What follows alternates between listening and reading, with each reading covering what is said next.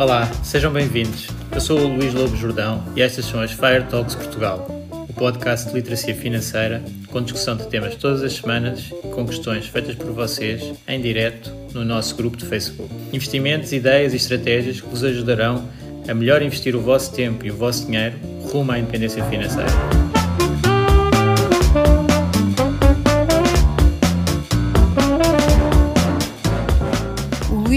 Jordão trabalha nos mercados financeiros há mais de 20 anos. É um analista financeiro certificado pelo CFA Institute, criou o maior fundo português de ações e é atualmente responsável pelos produtos Stoic na SGF. Todas as opiniões expressas pelo Luís e eventuais convidados são exclusivamente suas e não refletem a opinião da SGF ou do CFA Institute. São ideias à data de gravação e estão sujeitas a alterações. Todos os investimentos envolvem riscos. Este podcast tem um intuito meramente informativo e não deve ser tomado como base para decisões de investimento.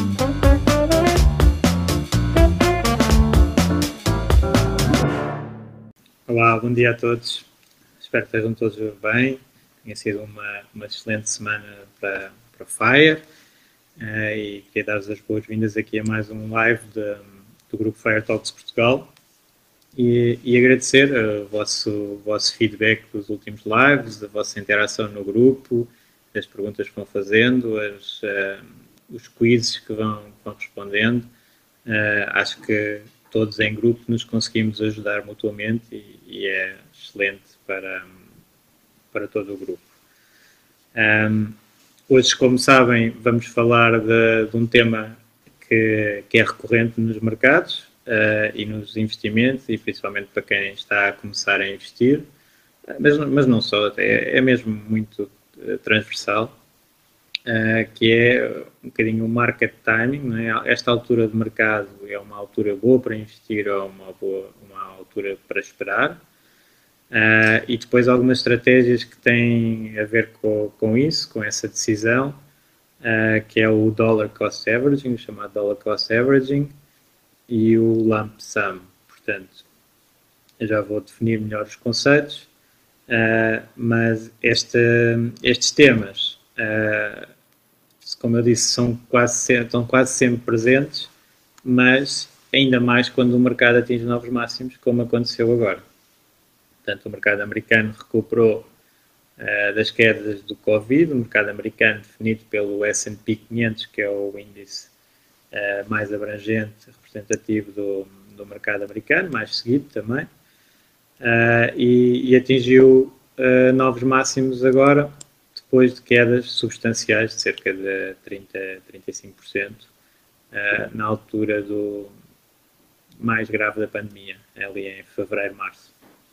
Uh, normalmente nessa altura as pessoas tendem a, a, começar a pensar, será que esta altura é boa para investir? O mercado já subiu tanto nos últimos tempos, já estamos em máximos.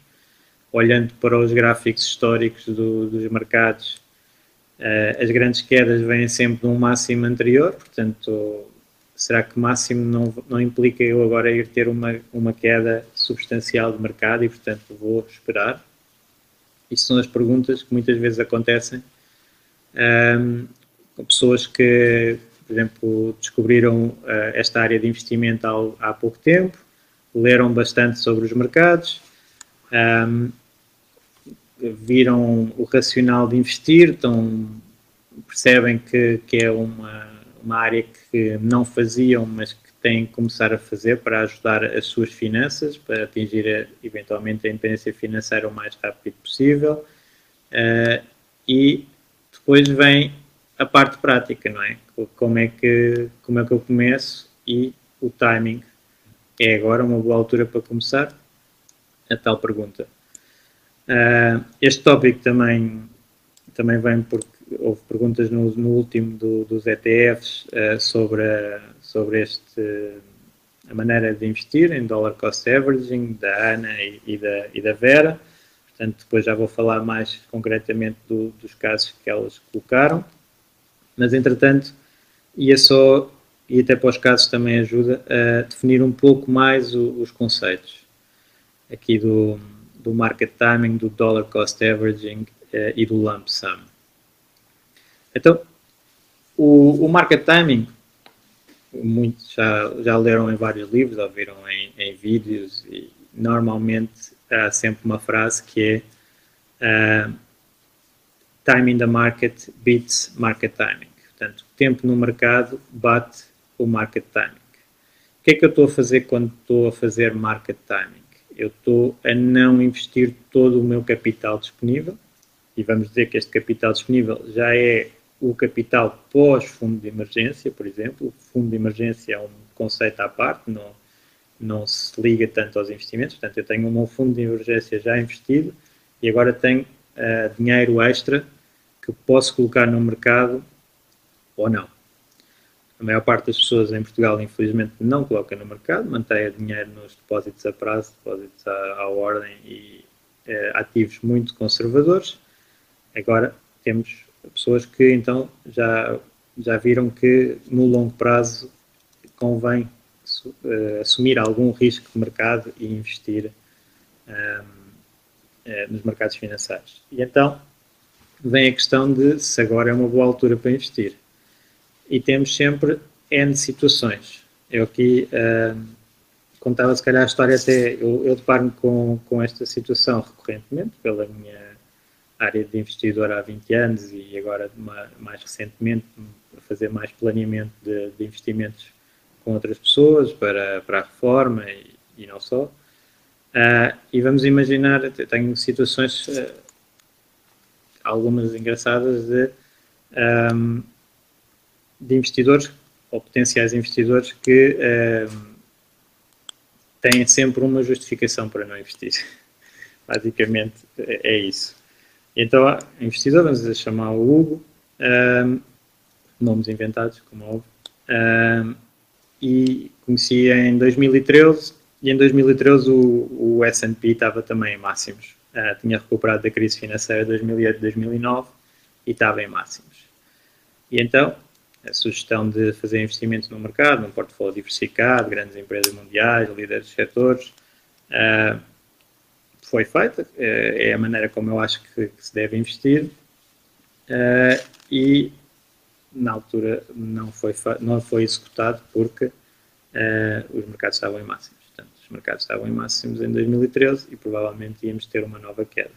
Isto tem um histórico, claro que se nós olharmos para os índices uh, no, nos últimos anos, nos últimos 20 anos, nós tivemos no ano 2000 um máximo e depois uma queda forte até 2003 e depois em 2007 estávamos a atingir mais ou menos os mesmos máximos de 2000 e uma queda forte então de 2008, 2009. E portanto agora estávamos a atingir outra vez os máximos antigos e a perspectiva era que ia existir uma nova queda. Claro que agora sabem que não, não aconteceu, os mercados continuaram a subir uh, e depois, uh, entretanto, aconteceu uma mini crise no, verão de 2015, uh, uma queda, portanto íamos esperar para que o mercado tivesse uma queda para entrar, então houve aqui uma queda, uh, temos nova reunião, não, agora estamos em queda, o mercado agora está em queda, portanto também não vou investir, eu acho que ele vai cair bastante mais do que os, acho que naquela altura era 10, 12% que tinha,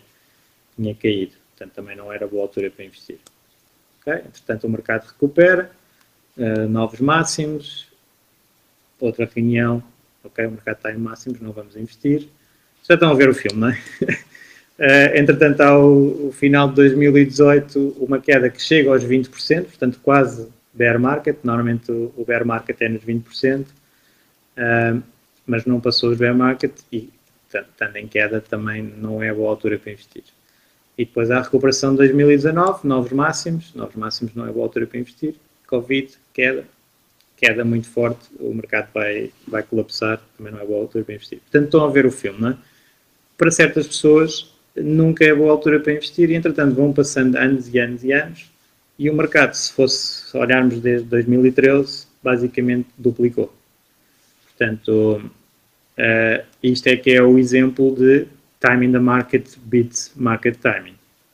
Depois ainda há, ainda há situações piores, que é uh, pessoas que investem e depois o mercado entra em colapso e já com perdas de, por exemplo, 20, 20 30% saem e fixam essa perda de 20 ou 30% e depois, entretanto, o mercado recupera e eles dizem, ok, agora vou entrar outra vez porque agora a situação económica está boa vou entrar outra vez, entram em alta outra vez e depois saem porque entretanto o mercado colapsa e acham que vai continuar a colapsar. Portanto, estão a ver o filme, não é? Há muita, muito capital que pode ser destruído com, com esta situação. Eu não estou a dizer que não haja pessoas que conseguem fazer bom market timing. Há. Aliás, normalmente são as pessoas que desconfiam mais do market timing.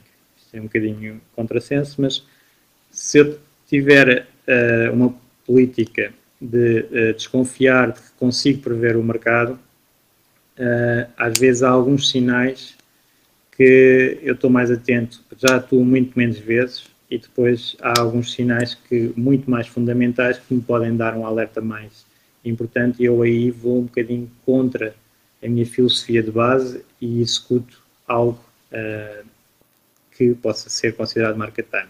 Um exemplo que eu dou uh, deste tipo de comportamento é o Warren Buffett. Warren Buffett diz que não faz market timing, não aconselha market timing. O que é certo é que ele, uh, em, no, no, final dos anos 60, dissolveu as partnerships que tinha de investimentos porque não tinha oportunidades de mercado para investir, portanto, fez o market timing, que é sair do mercado, achar que está caro demais e sair.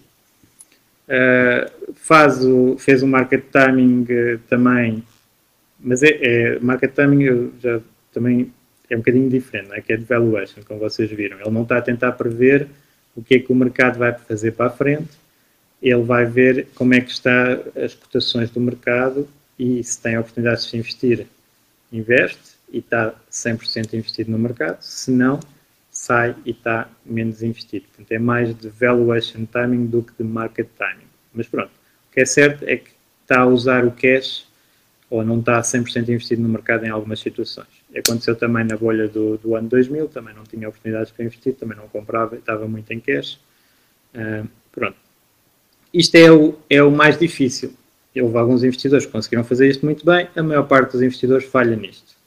E principalmente o que eu noto é quando as instituições querem mesmo fazer isto e têm equipas específicas para isto, que têm que estar a executar várias vezes, vão falhar várias vezes.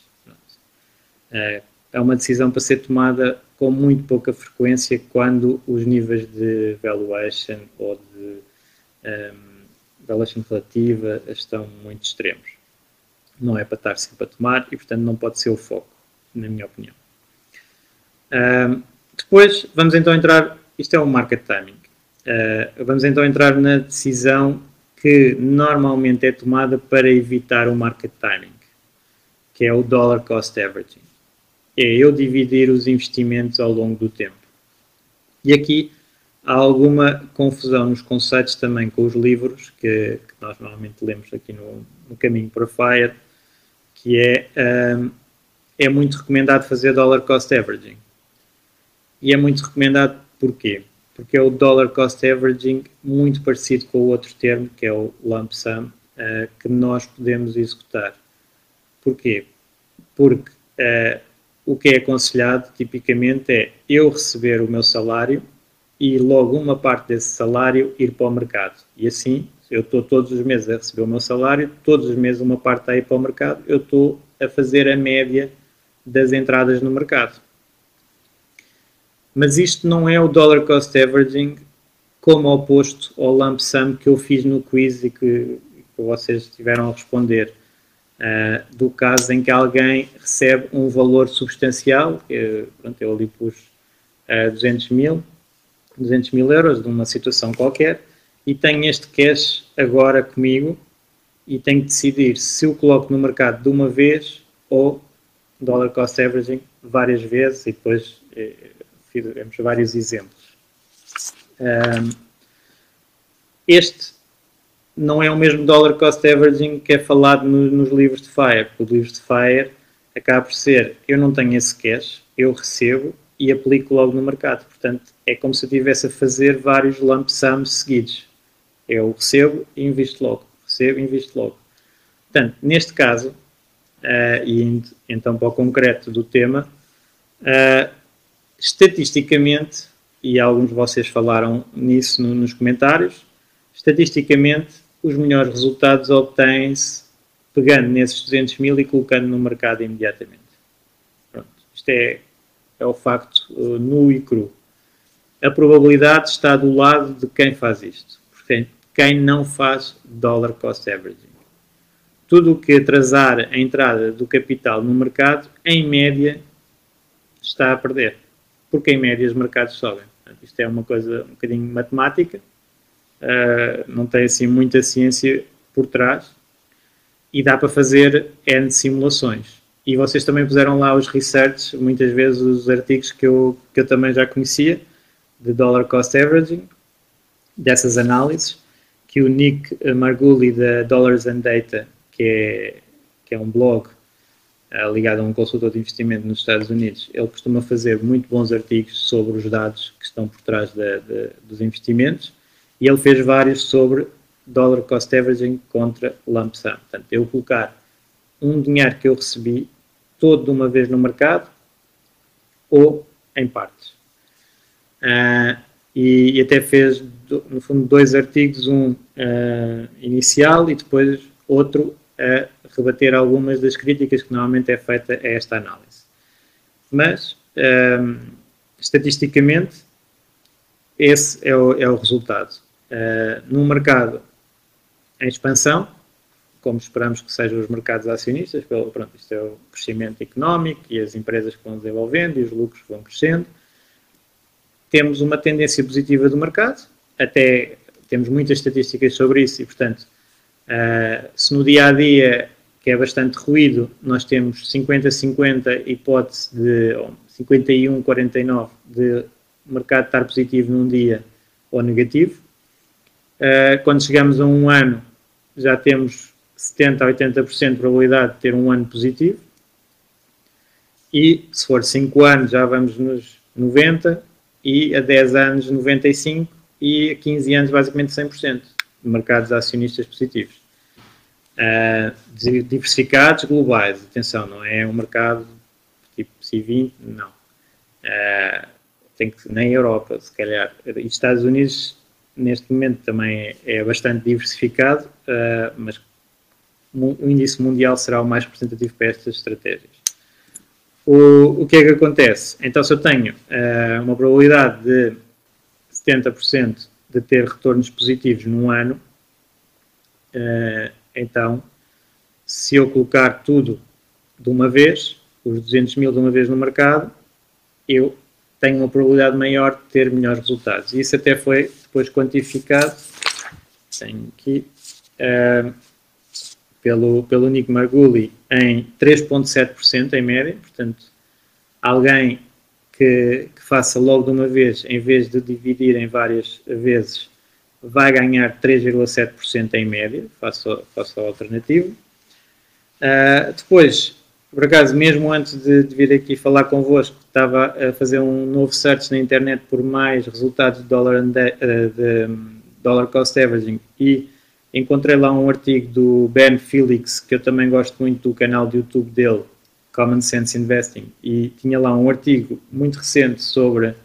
sobre esta área, que eu depois vou partilhar, de uma análise de dollar cost averaging contra lump sum, e também uh, chega aos mesmos resultados e, e ainda fala normalmente das questões que, que são postas para uh, quem defende mais o dollar cost averaging.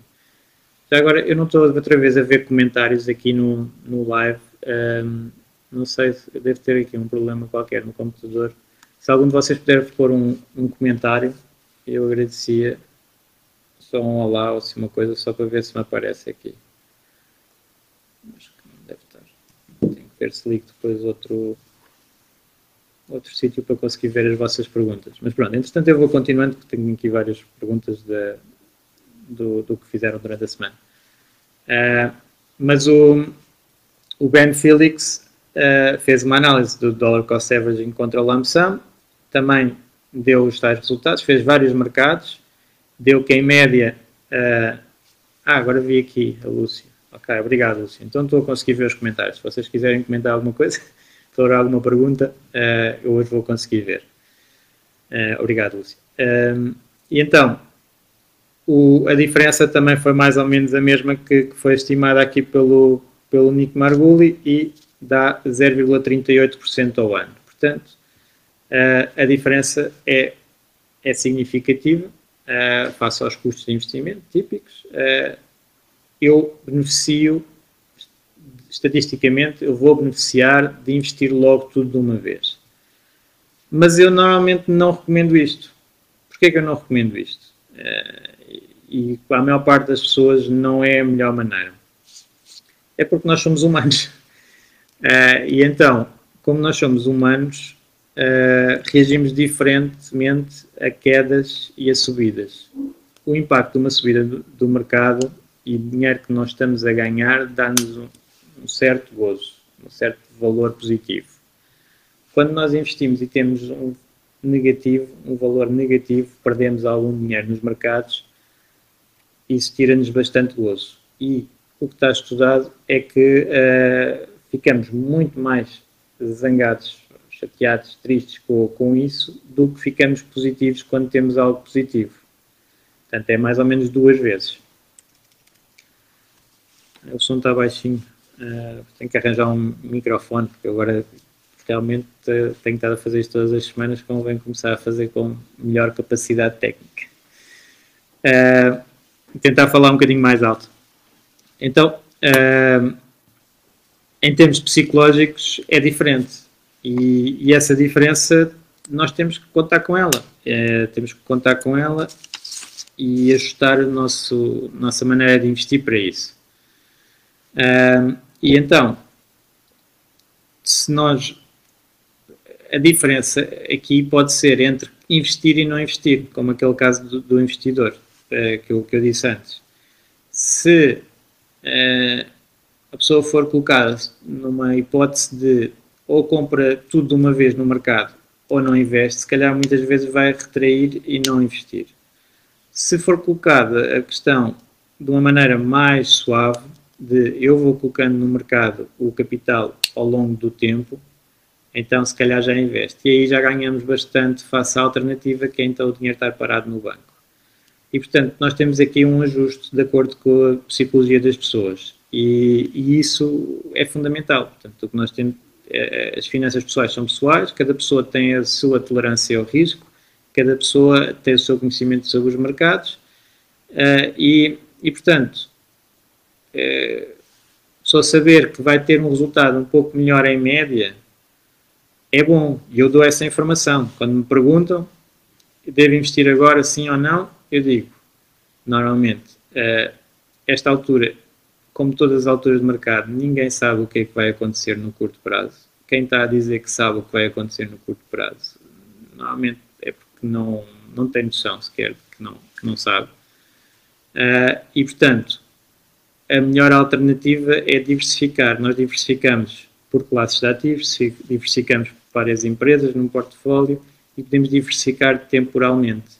E diversificar temporalmente é pôr um pouco do capital a trabalhar uh, mês após mês, uh, logo definido. Isso é que é a parte que eu também acho muito importante, que é a automatização do investimento. Eu sou um grande fã de automatizar estas decisões, porque uh, nós normalmente não decidimos muito bem sobre, esta, sobre estes temas, porque são grande incerteza e às vezes nem se consegue saber. E, portanto, se nós temos uma visão de um longo prazo para os investimentos, que tipicamente é com esse tipo de pessoas que eu gosto de trabalhar, pessoas que estão a querer investir a longo prazo. Então, a decisão de entrada deve ser muito simples, não deve ser complicada.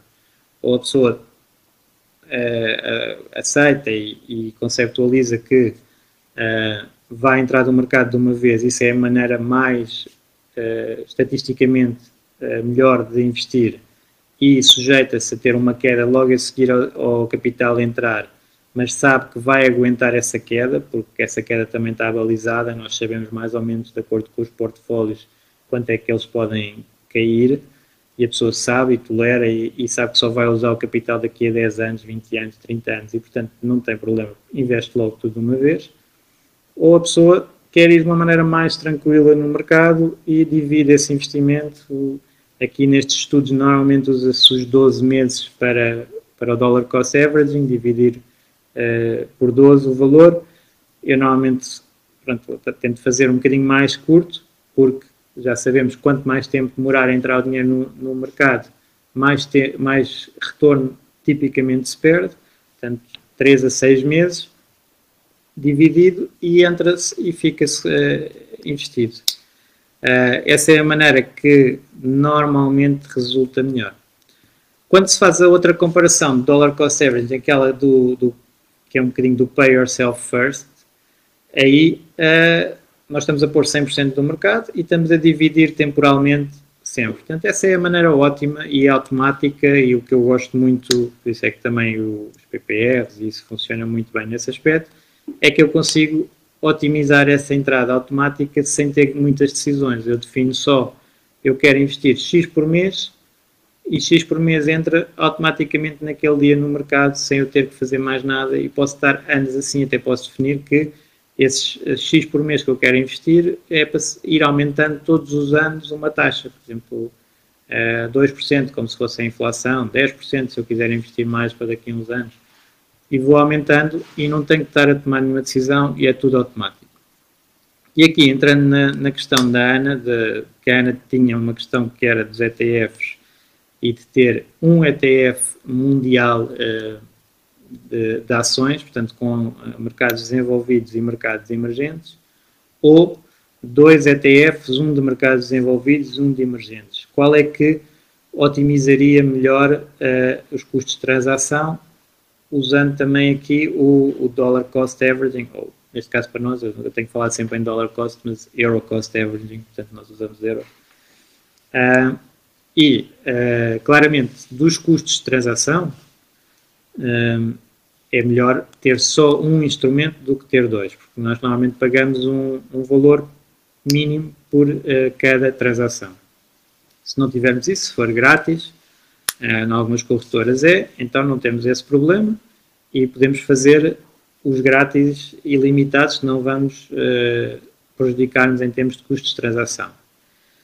Uh, mas depois temos também os custos dos ETFs. E os custos dos ETFs, normalmente, o, os índices mais negociados têm custos mais baixos. Portanto, se eu quisesse otimizar em termos de custos gerais, eu devia ter um ETF de S&P, um ETF da Europa, ou um, aliás, o ideal até acho que em termos de custos é ETF de S&P e um ETF de não S&P, todos os índices mundiais que não S&P. Uh, e, eventualmente depois os emergentes. Uh, têm TERs, taxas de, de custos uh, do próprio fundo mais baixas do que um índice mundial. Mas essa diferença é muito, muito pequenina.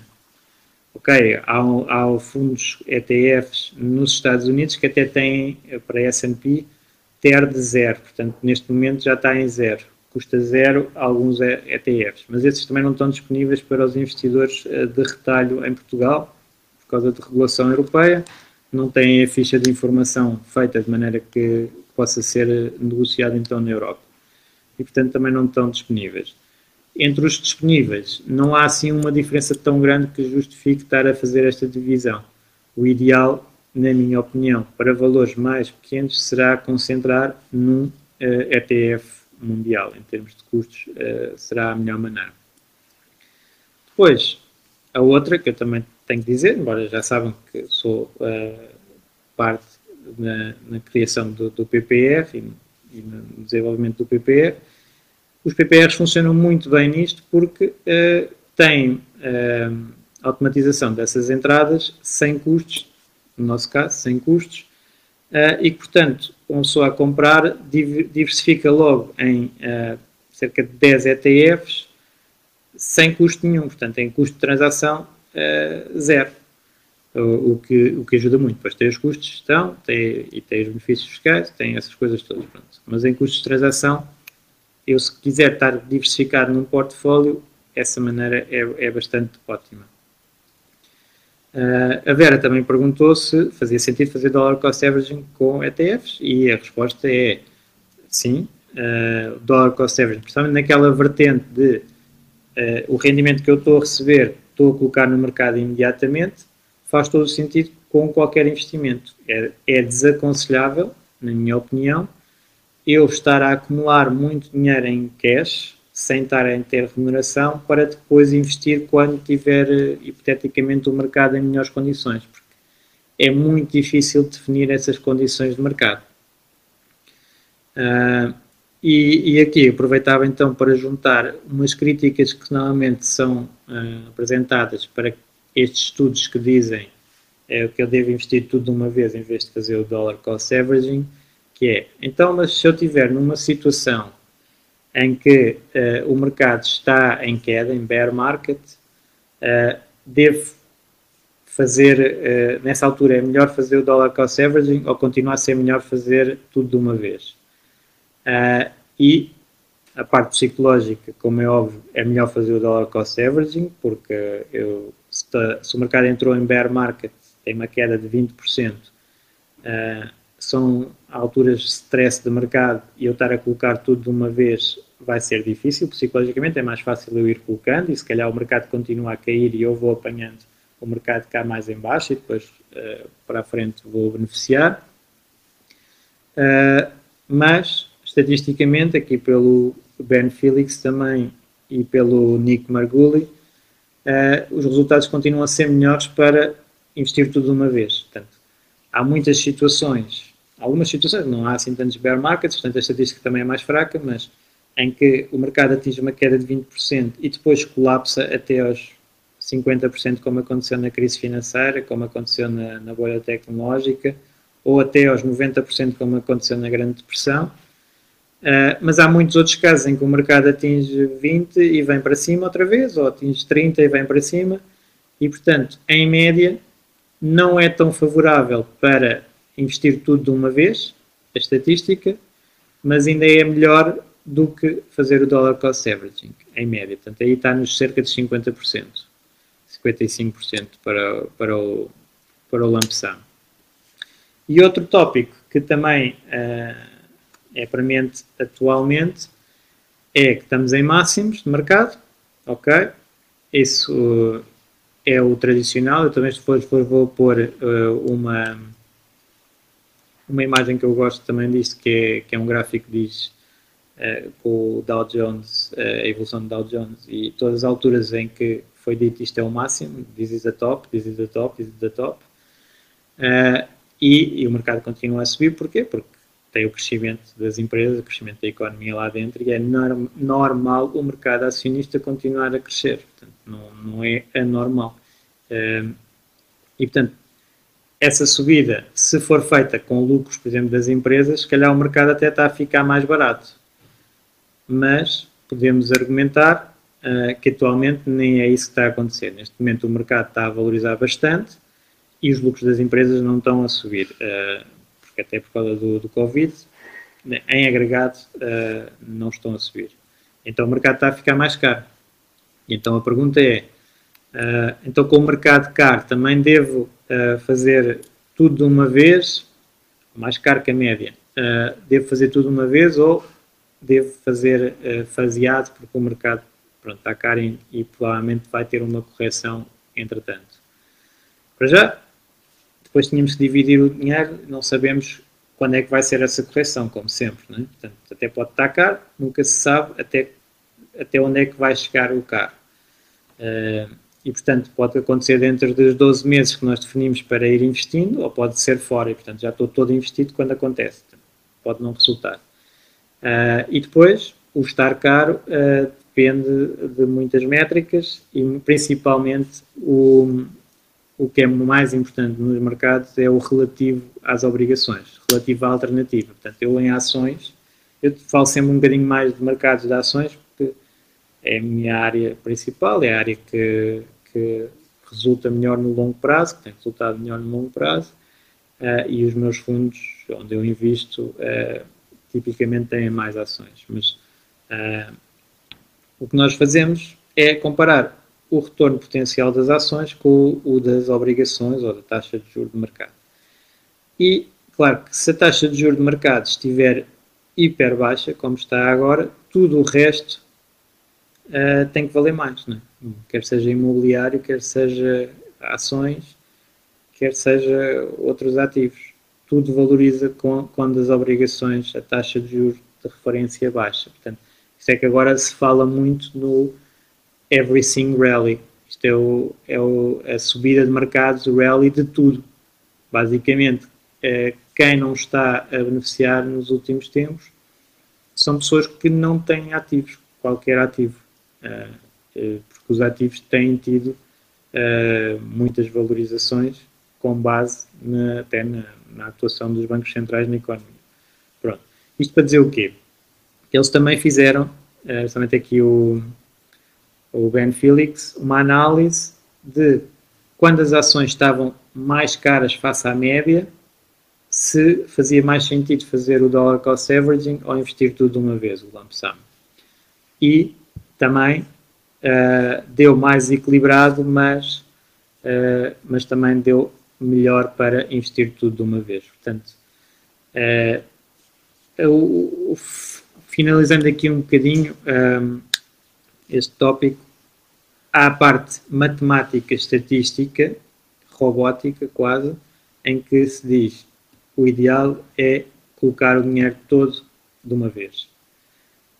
Quando nós nem temos capital disponível e esse capital vem dos nossos rendimentos, salários, rendas, etc., e depois investimos automaticamente, estamos a fazer um bocadinho, acho que, o melhor dos dois mundos, que é, estamos a investir tudo de uma vez uh, e, e, e, mensal, e, com um plano mensal.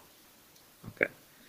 Agora, quando uh, temos esse capital disponível por uma venda de um imóvel, por um prémio de lotaria, por uma coisa qualquer que, que recebemos, então aí uh, o dollar cost averaging desse capital vai nos tirar performance.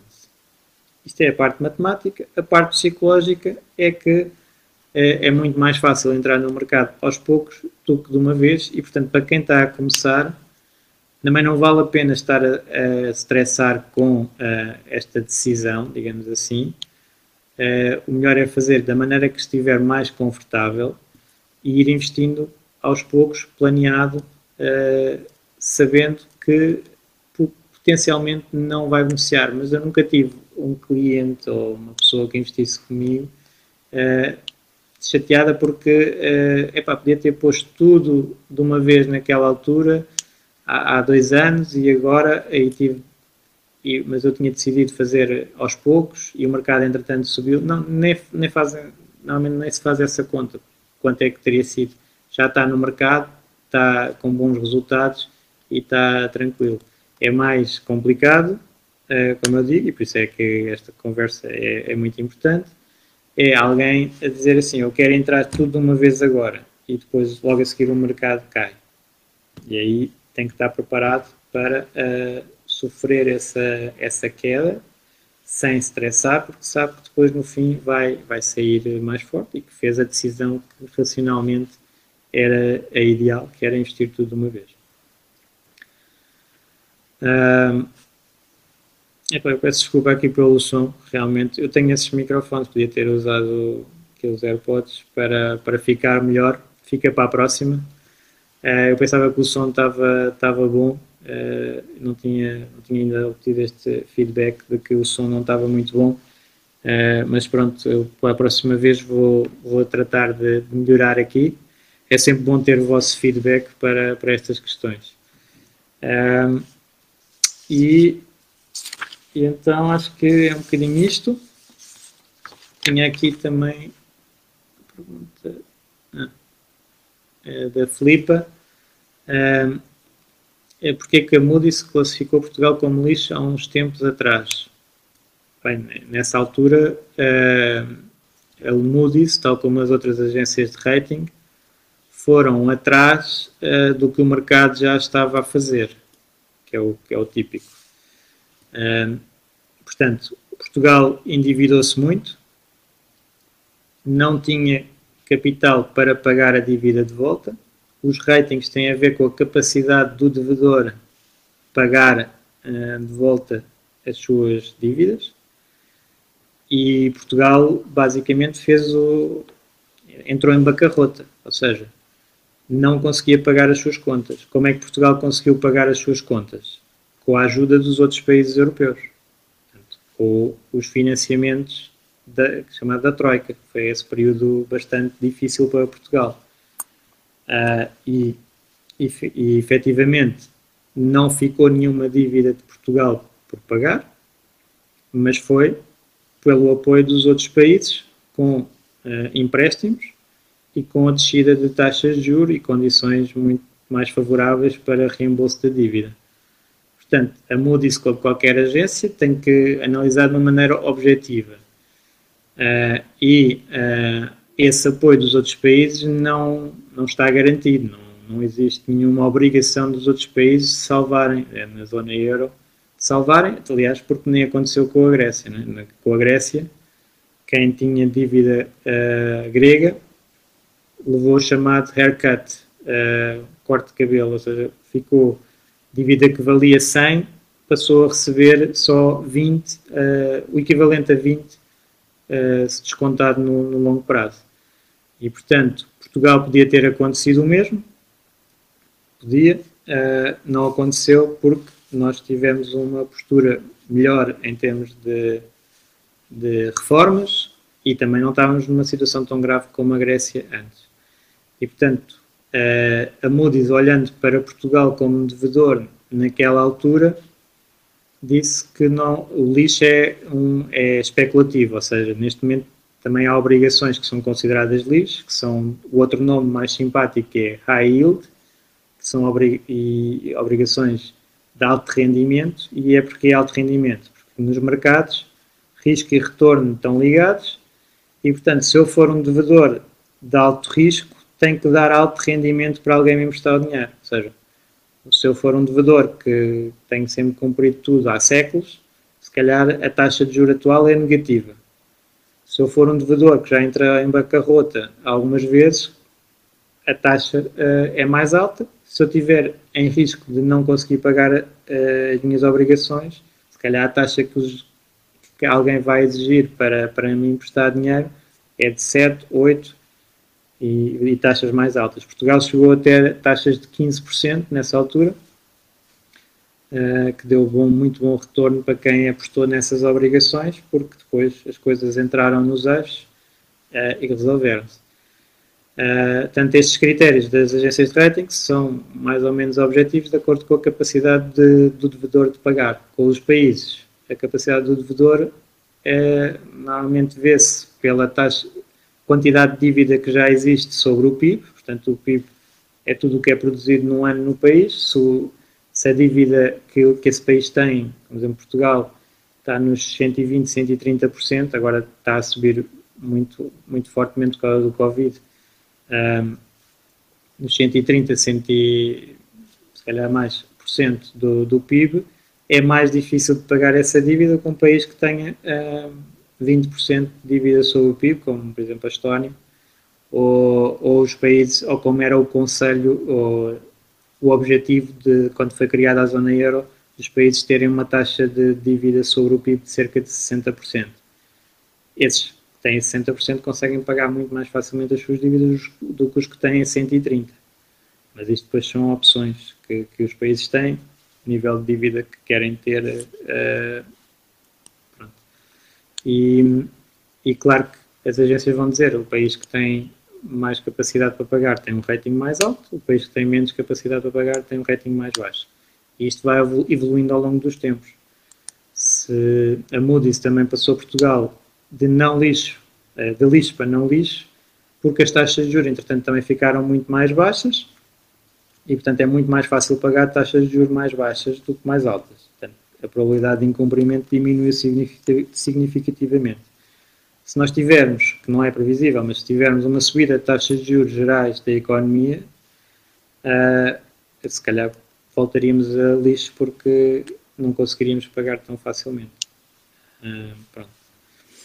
Eh, eu por acaso tinha pensado, e esta pergunta até foi boa, já adiantei aqui algum, alguns tópicos, mas uh, falar de obrigações em específico. Depois digam-me nos comentários. Normalmente é uma área mais complexa, uh, mas que eu acho que também é importante, uh, porque diversificam os portfólios e se quiserem podemos fazer um live sobre, sobre obrigações nos próximos tempos. Depois digam-me o que é que o que é que gostavam mais de ver falado Uh, não sei se há aqui mais alguma, algum comentário, acho que não. Uh, então fechava por aqui. Obrigado a todos pela, pela vossa presença, pelo, pelas questões e pelo feedback. E eu vou tentar melhorar aqui estas, estas partes técnicas para a próxima vez. E entretanto, vou partilhar também no, no grupo uh, estes reportes em que eu me baseei e, e alguns recursos também que eu falei, por exemplo, o Ben Felix do Common Sense Investing é um, é um excelente recurso para, para aprender sobre investimentos. Uh, e encontramos então para a semana. Tchau.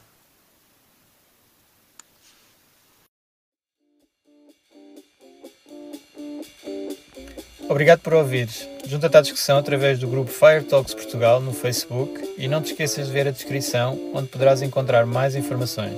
Até à próxima!